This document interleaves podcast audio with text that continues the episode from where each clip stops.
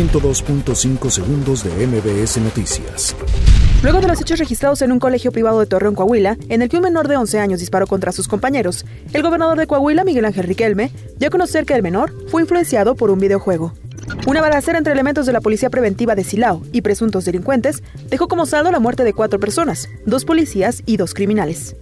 El Banco de México reconoció que la inflación repuntará en el primer trimestre debido al aumento en el salario mínimo, será, dijo, un chipote en la línea de estabilidad inflacionaria.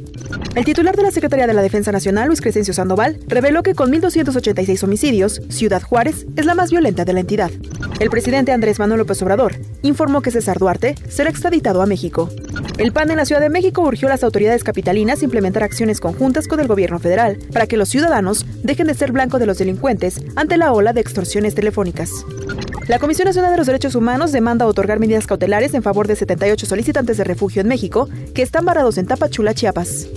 Estados Unidos anunció este viernes nuevas sanciones económicas contra ocho altos cargos de Irán, entre ellos el secretario del Consejo de Seguridad Nacional Supremo, Ali Shamkhani.